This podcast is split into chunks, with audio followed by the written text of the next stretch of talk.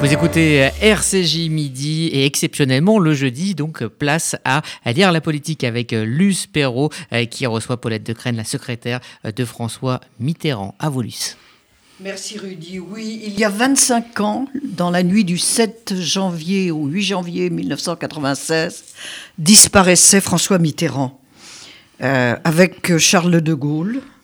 Il a été l'un des présidents les plus plébiscités par les Français qui lui, lui, lui réserve encore une place à part dans, dans les études d'opinion.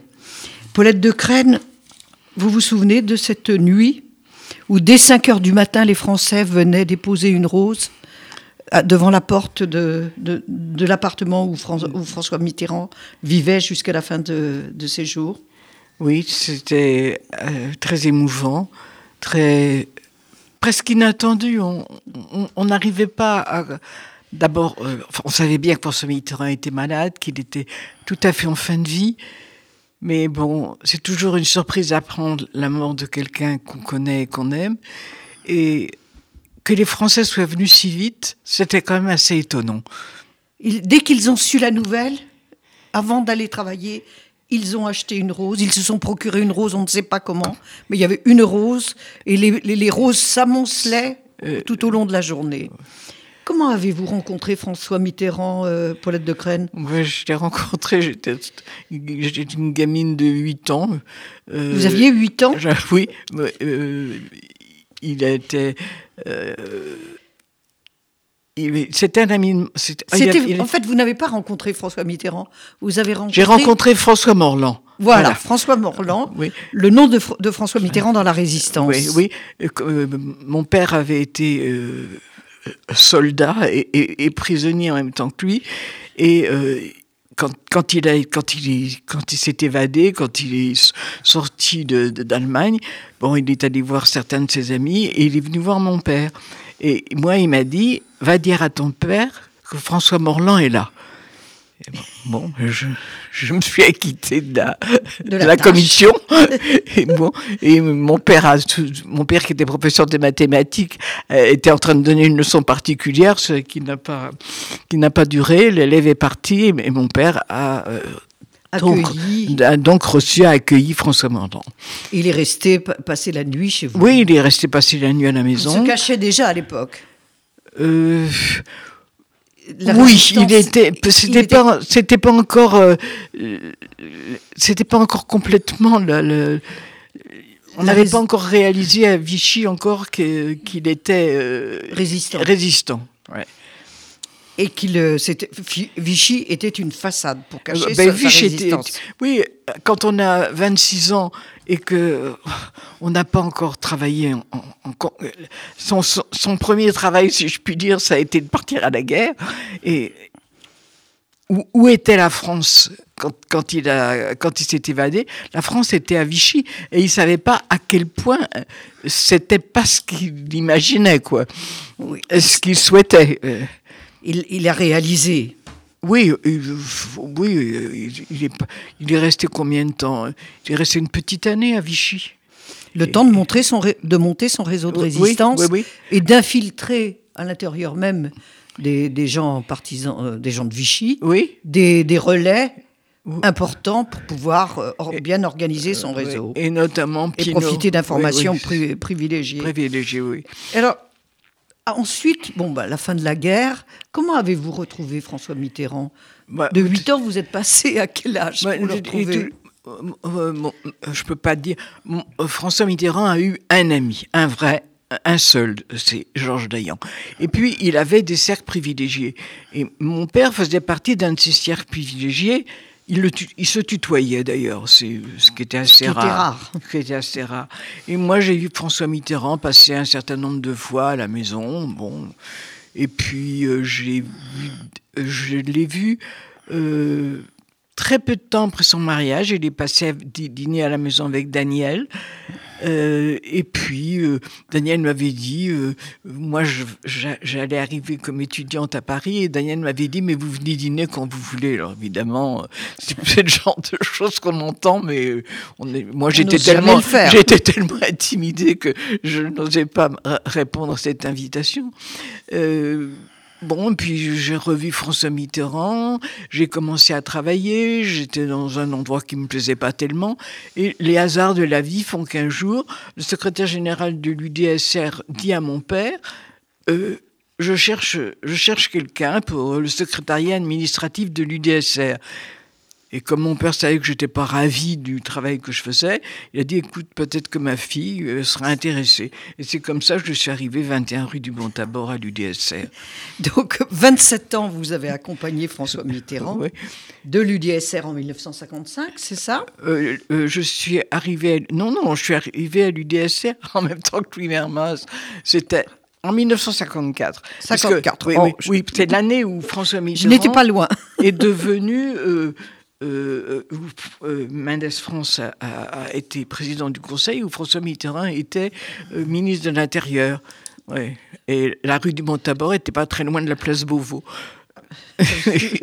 La géographie comptait beaucoup également dans les lieux où François Mitterrand a installé le, ce qui est devenu le, le PS, ce qui a d'abord été là, il y avait d'abord la vieille et ses filles cité ouais, la vieille, la vieille maison, comme on la disait. La vieille maison, comme on disait, qui paraît-il d'après les bruits qui courent, va redevenir la maison du PS. Oui, oui, oui. Cité Malzerbe dans oui, le Oui, c'est ce que c'est ce que j'ai c'est ce que j'ai entendu dire. voilà. Et moi, ça me ravit parce que comme j'habite à côté, ce sera plus facile que d'aller à Ivry.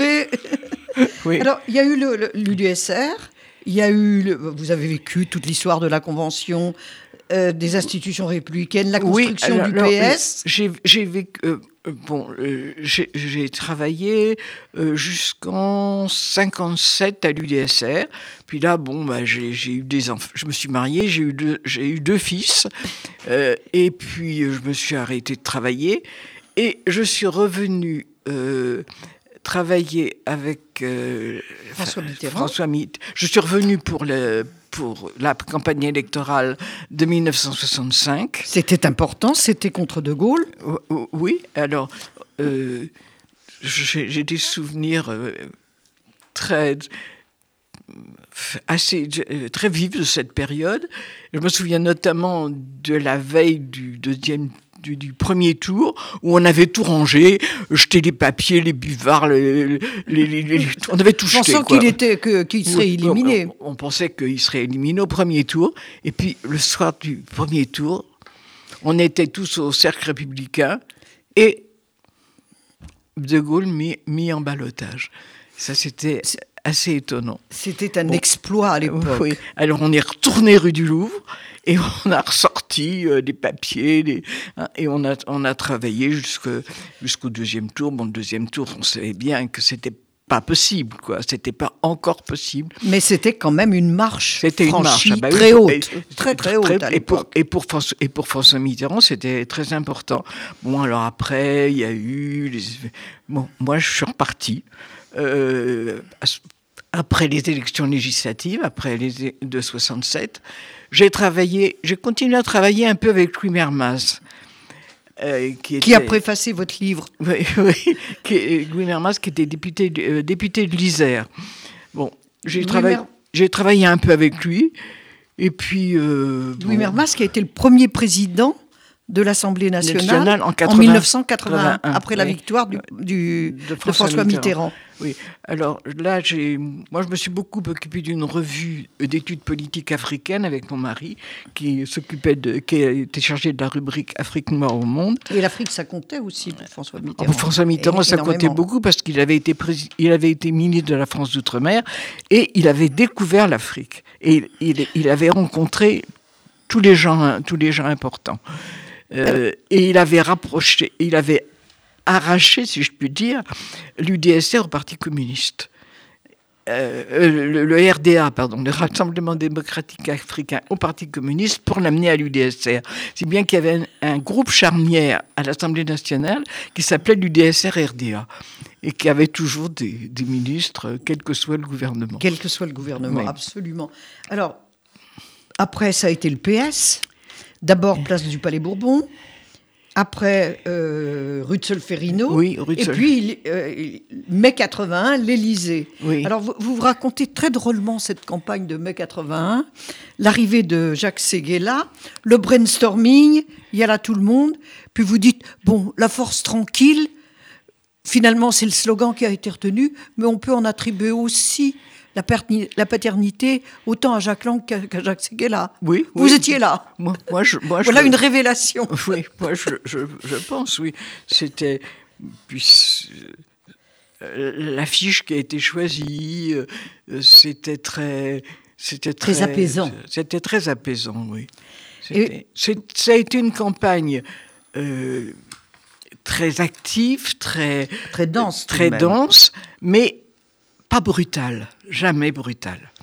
Et vous pensez, vous, vous confirmez dans vos mémoires que Jacques Chirac, en n'appelant pas à voter Giscard d'Estaing, a aidé à l'élection de François Mitterrand en 81. En 81, oui. Mais en 74, quand même, on, on espérait en 74. Et oui. Moi, je me souviens que François Mitterrand avait dîné chez moi avec Jacques Fauvet.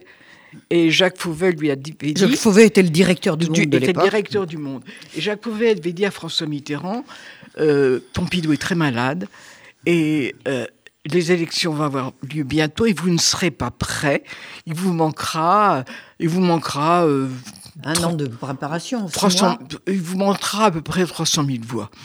Et Fauvet était parti. François Mitterrand nous avait dit Fauvet se trompe. Euh, Pompidou n'est pas aussi malade qu'il le dit.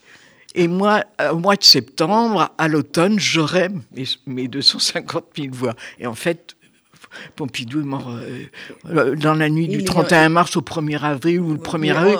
En, en, avril. En avril. Moi, je, je sais qu'on l'a appris. 74. On est, on, on est, j'étais avec mon mari, j'étais à Turin à ce moment-là. Je l'ai appris dans une galerie à Turin.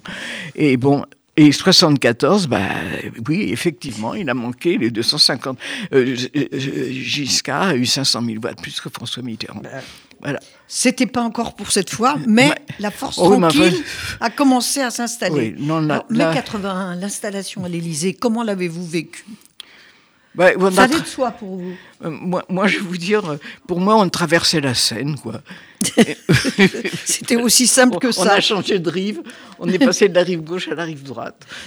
Et vous, Paulette, vous, vous, vous, comment, quels étaient les rapports avec euh, François Mitterrand euh, quand il est arrivé? D'abord, il a commencé par faire un, un, organiser un grand déjeuner après la passation de pouvoir. Oui. Alors, quels étaient ceux qu'il avait choisis? Sur quels critères pour ce déjeuner? Il y avait les amis tout proches, il y avait la famille. Oui. Il y avait hélas plus Georges Dayan pour l'accompagner. Hélas. Mais il a, il a gardé Irène Dayan et sa fille et Paul, sa fille Paul oui. à l'Élysée. Oui. Mais parce que c'était très important pour lui, Georges Dayan. C'était son. Bah, c'était, c'était son. C'était vraiment. C'était, c'était presque. C'était plus qu'un frère. Enfin, c'était. Georges Dayan savait tout sur François Mitterrand. Ouais, il était. Puis Georges Dayan, en plus, c'était un excellent. Euh, parce, quelquefois, on n'osait pas dire des choses à François Mitterrand. Hein. On avait, il y avait certaines choses dont on n'osait pas, pas parler avec lui. Moi, je sais que j'allais voir Georges Dayan, je lui dis voilà, Georges, est-ce que vous pouvez dire au président, au président que, que et euh, c'était lui qui me servait de go-between, si je puis dire. Et il était le, le, seul à avoir cette intimité avec François Mitterrand. Oui. Les autres n'étaient que, des cercles. C'était, c'était, c'était des relations privilégiées. Voilà. voilà. Alors, il y avait les anciens prisonniers. Il y avait certains qui l'appelaient François. Oui, il y, avait oui, il y avait les, il y avait les anciens prisonniers, il y avait les premières euh, personnes qui s'étaient battues avec lui euh, euh, politiquement, quoi, qui avait qui l'avait accompagné. Oui, qui l'avait accompagné. Ceux qu'on appelait puis, les conventionnels, c'est ça? Oui, oui, en oui, gros. oui, en gros. Et puis, euh, bah, il y avait les anciens camarades de collège, et puis il y avait les Charentais, il y avait les Morvandiaux, enfin, c'était... Je vous dis, c'était des cercles privilégiés et, qui, ne se, qui ne se croisaient pas obligatoirement.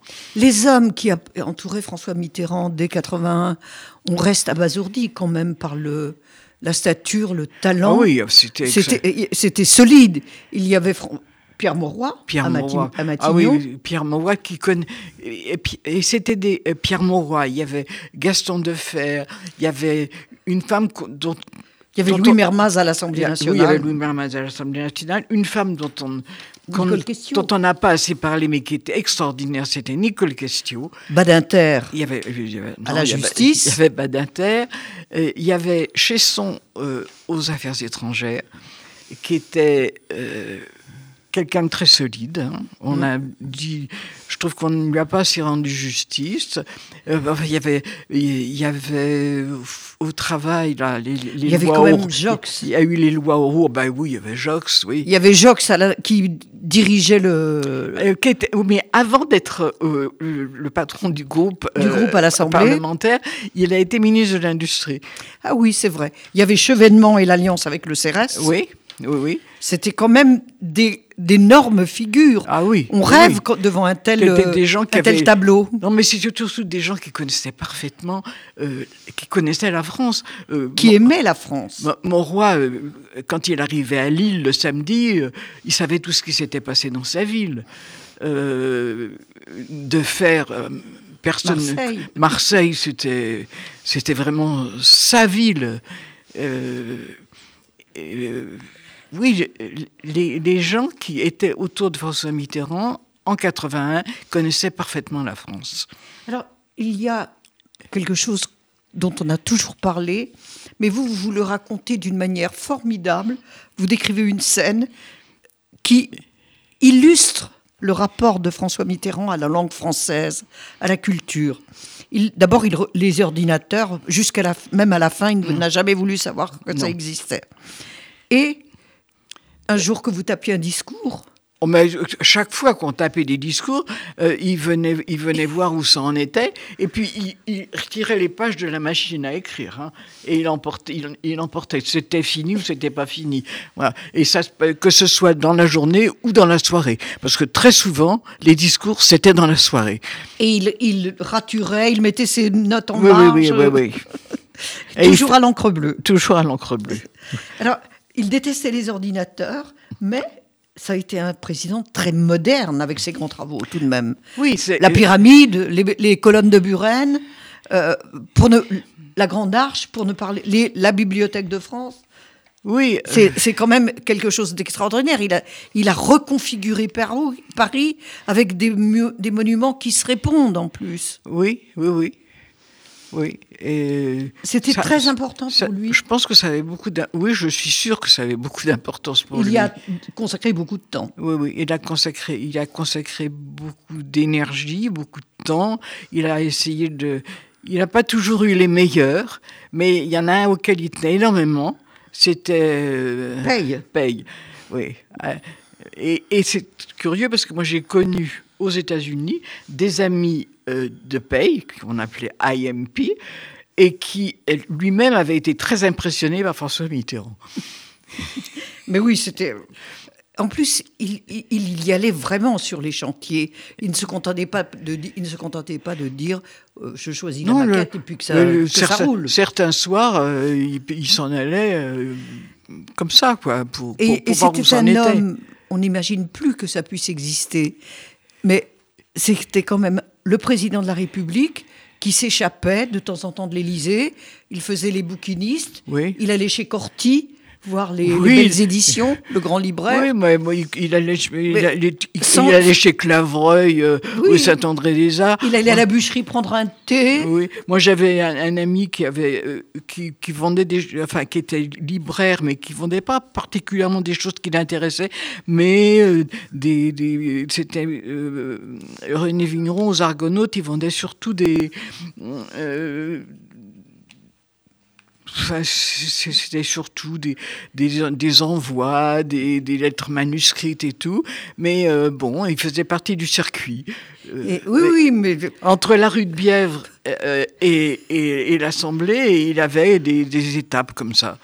Alors, Dans tous les grands discours de François Mitterrand que vous avez tapés, quel est celui qui vous a le plus touché, dont vous gardez encore chaque mot en mémoire je, peux, je, peux, vous dire que moi, celui qui m'a fait passer une nuit entière, c'est celui qu'il a fait euh, euh, au Sénat américain. Quand, on est, quand il était en voyage officiel aux États-Unis. Et alors, j'ai, euh, aux États-Unis, on n'aimait pas spécialement François Mitterrand. Ah non, avec des, et, ah, et moi, ministres vu, communistes au, au oui. gouvernement. Et moi, j'ai vu le Sénat debout applaudir François Mitterrand. Vous étiez fier Ah, tu étais très fier, oui. Malgré la nuit blanche Oui, non, mais ça, c'est les nuits Alors, blanches. Il y a quelque chose aussi que les gens ont un peu oublié, c'est le rapport privilégié que François Mitterrand avait avec Israël. Ah oui, et alors, moi, je... Une des premières visites à l'Élysée, ça a été le responsable du kibbutz où Jean-Christophe Jean Mitterrand partait en vacances. Enfin, avait travaillé. Hein. Allait travailler, bah oui. Son père voulait lui apprendre le travail et le socialisme. oui, oui et... Son... et il avait des rapports privilégiés avec Shimon Peres oui, également. Oui, tout à fait. Et le discours à la Knesset, c'était un grand discours. Et moi, je garde de ce, de ce discours, euh, de ce voyage auquel je n'ai pas assisté, un souvenir. C'est un photographe américain qui m'avait donné une photo de François Mitterrand. C'est Diego Goldberg qui m'avait donné une photo. Et avant de quitter l'Élysée, c'est celle que j'ai demandé à François Mitterrand de me dédicacer.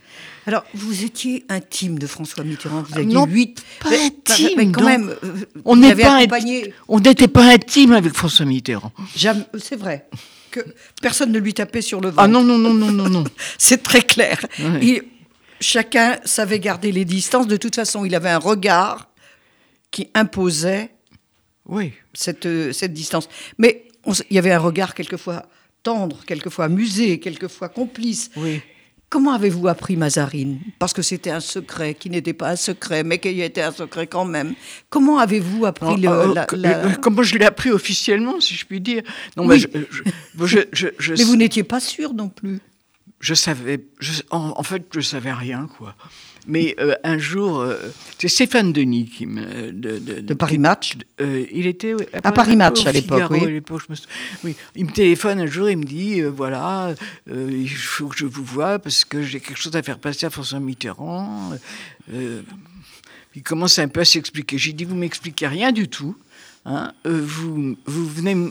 On se voit lundi matin vous venez au Bristol, vous m'apportez une enveloppe et puis vous, ce que vous voulez faire passer à François Mitterrand. Moi, je, je remets l'enveloppe fermée. Moi, je ne veux rien savoir. Je remets l'enveloppe fermée et alors, bon, je suis allé voir François Mitterrand avec mon enveloppe et je lui dis voilà, c'est Stéphane Denis qui m'a donné ça pour vous. Ben, il me dit ouvrez. Alors, ben, j'ouvre l'enveloppe et qu'est-ce que je trouve? Évidemment, les photos de Mazarine. Euh, alors, Avant qu'elle ne paraisse dans Match, bien sûr. Il m'a dit, elle est belle. Ben, J'ai dit, oui, elle est très belle. Et elle vous ressemble. oui. et, et euh, bon.